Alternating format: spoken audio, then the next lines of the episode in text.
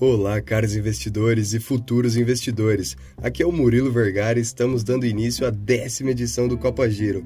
Então, com muita empolgação, vamos logo para as novidades. Começando pelo Brasil, a novidade que pegou muitos de surpresa foi a notícia que o presidente Jair Bolsonaro teve um encontro marcado com ninguém menos que Elon Musk, a pessoa mais rica do mundo, para tratar de assuntos sobre conectividade e proteção da Amazônia. O encontro ocorreu hoje, dia 20 de maio, no interior de São Paulo, e Musk diz que pretende usar seus satélites para conectar 19 mil escolas na Amazônia e ainda monitorar o meio ambiente na região. Também é válido citar que nesta semana se encerra a temporada de balanços do primeiro trimestre do ano. Na quarta-feira também tivemos o vencimento de opções do índice Bovespa e hoje tivemos o vencimento sobre opções de ações. Ainda em solo brasileiro, nesta quarta-feira, o TCU, Tribunal de Contas da União, aprovou o processo de privatização da Eletrobras por sete votos a um. Este processo vai funcionar por meio do aumento de capital da empresa. E o que significa isso? Significa que a empresa vai lançar mais ações na bolsa, reduzindo a participação do governo, que deixará de ser o acionista majoritário. Historicamente, a privatização de uma empresa tende à valorização do papel, ou seja, o preço da ação pode aumentar, e já que estamos falando de estatais gigantescas, não poderíamos deixar de citar a Aramco, a empresa estatal de petróleo e gás lá da Arábia Saudita, que desbancou a Apple e atualmente é a empresa mais valiosa do mundo, demonstrando assim uma perda de força entre as big techs e uma possível ascensão das commodities no cenário mundial. Indo um pouquinho mais longe, infelizmente ainda não podemos falar sobre o fim da guerra. Mesmo com obstáculos, a Rússia segue avançando na Ucrânia e o resto do mundo se preocupa. Um fato que repercutiu muito foi a tentativa de entrada da Finlândia e da Suécia na OTAN, que causou muito desconforto para os russos.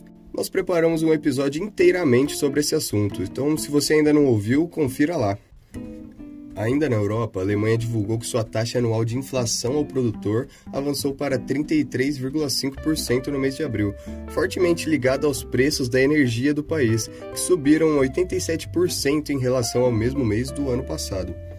Mais longe ainda, lá na China, após 50 dias, a situação parece melhorar um pouco com a flexibilização de algumas regras do lockdown, e agora um morador por apartamento pode ir ao mercado com tempo limitado. E os resultados dessas medidas de saúde já são evidentes, mostrando uma desaceleração na economia chinesa.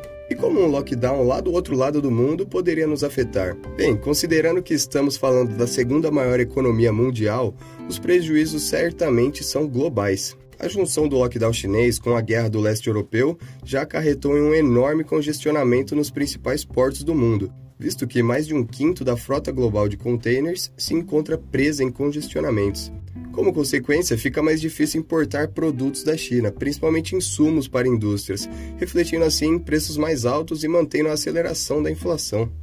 E não poderíamos deixar de falar sobre o investimento mais popular do Brasil, que vem apresentando resultados pífios.